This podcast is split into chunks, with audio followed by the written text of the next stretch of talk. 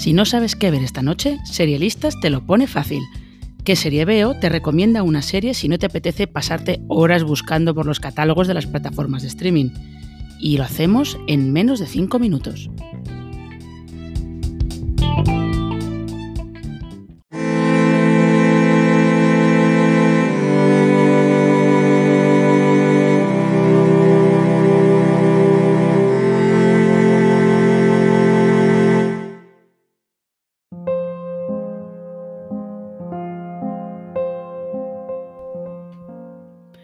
El escritor francés Émile Sola dedicó 20 novelas a la monumental saga familiar Les Rougon-Macquart, una de las grandes cimas del naturalismo literario que surgió en parte como reacción a los excesos del romanticismo.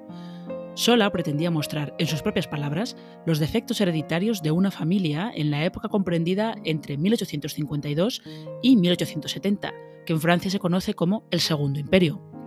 A través de sus desventuras, el escritor narraba también todos los grandes cambios que el ascenso de la burguesía, la extensión del ferrocarril o el urbanismo moderno provocaron en la sociedad de aquel momento.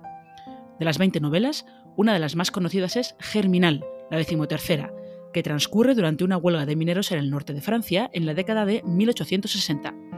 Es la que adapta la serie que Filmin estrena hoy, y es comprensible que sea de las más populares porque sus personajes están peleando sin descanso por conseguir mejorar sus condiciones de vida.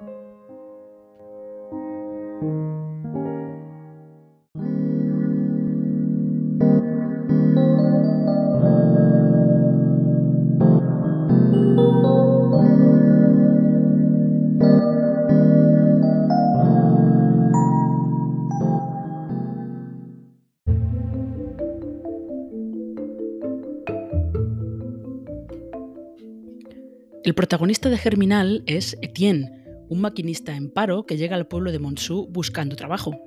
El que hay allí está en las minas, en unas condiciones terribles, y la vida fuera de ellas tampoco es mucho mejor. Así que los mineros empiezan una huelga para reivindicar mejoras, una huelga que también está impulsada por las terribles condiciones de hambre y pobreza en, las que viven. Por supuesto, esta iniciativa suscitará todo tipo de cuestiones éticas y pondrá de relieve lo difícil que lo tienen los trabajadores frente a empresarios que apenas los consideran personas. La novela de Sola fue adaptada al cine en 1993 con Gerard Depardieu de protagonista, pero la serie cuenta con la ventaja de que al disponer de más tiempo para contar la historia, puede transmitir al espectador la claustrofobia de las minas, lo doloroso de la injusticia social y cómo todo eso crea el caldo de cultivo idóneo para una huelga en la que los mineros están dispuestos a todo por luchar por sus derechos.